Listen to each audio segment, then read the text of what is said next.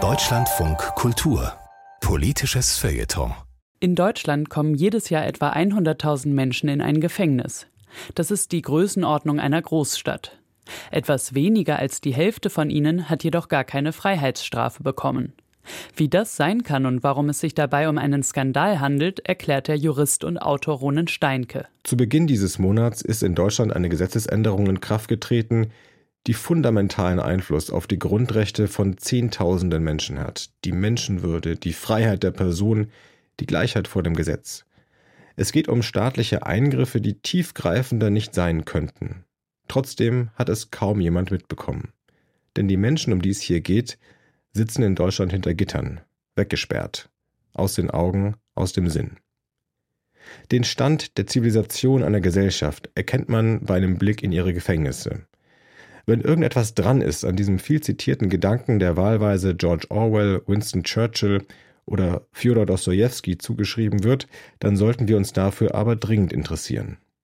Man mag es kaum glauben, mehr als die Hälfte der Menschen, die wir Jahr für Jahr einsperren, mehr als 50.000, haben vom Gericht keine Freiheitsstrafe erhalten. In ihren Fällen haben die Richterinnen und Richter im Urteil sogar ausdrücklich festgestellt, dass sie keine Haft verdient haben, weil ihre Tat oder ihre Schuld gar nicht so schwer wiegt. Verdient haben sie lediglich eine mildere Sanktion, nämlich eine Geldstrafe. Aber dies sind Menschen, die ihre Geldstrafe nicht bezahlen können. Deshalb landen sie am Ende dann doch hinter Gittern. Das Fachwort lautet Ersatzfreiheitsstrafe. Statistisch ist das in Deutschland heute der häufigste Grund, weshalb Menschen in einem Gefängnis eingesperrt werden. Die erwähnte Gesetzesänderung, die nun am 1. Februar in Kraft getreten ist, mildert diese Härte ein wenig ab. Das ist eine gute Nachricht.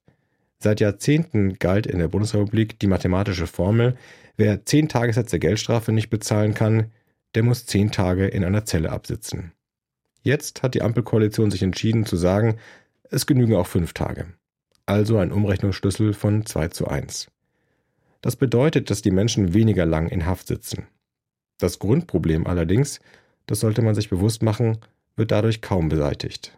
Denn den größten Schock durchleben Inhaftierte gleich zu Beginn und daran ändert sich weiterhin nichts. Der Moment, in dem die Zellentür geschlossen wird, der Moment, in dem man allein ist mit seinen düsteren Gedanken, das ist ein Moment, in dem bereits sehr viel zu Bruch geht in einem Menschenleben. Die allermeisten, die sich in einem Gefängnis wiederfinden, erleben diesen ersten Moment als scharfen Einschnitt. Ihnen wird klar, dass ihre Freunde und Familie sie für immer mit anderen Augen sehen werden. Hast du gehört, der war mal im Knast. Beziehungen gehen zu Bruch. Auch ihr eigenes Selbstbild nimmt Schaden. Ich dachte immer, aus mir wird etwas, aber jetzt sitze ich hier eingesperrt wie ein Tier. Es ist ein bekanntes Phänomen, Fachleute sprechen vom Effekt der Prisonisierung. In diesen ersten Tagen in Haft werden die meisten Suizidversuche begangen. Kurz, es gehen Dinge kaputt, die hinterher schwer wieder zu kitten sind. Dann, nach ein paar Tagen, beruhigt sich in der Regel die Lage. Ob man sechs Wochen in Haft bleiben muss oder nur drei, das ist für diese Lebenskrise fast schon nachrangig. Aber das ist alles, was die Ampelkoalition jetzt geändert hat. Das ist als Reform zu wenig. Den Stand der Zivilisation einer Gesellschaft erkennt man beim Blick in ihre Gefängnisse.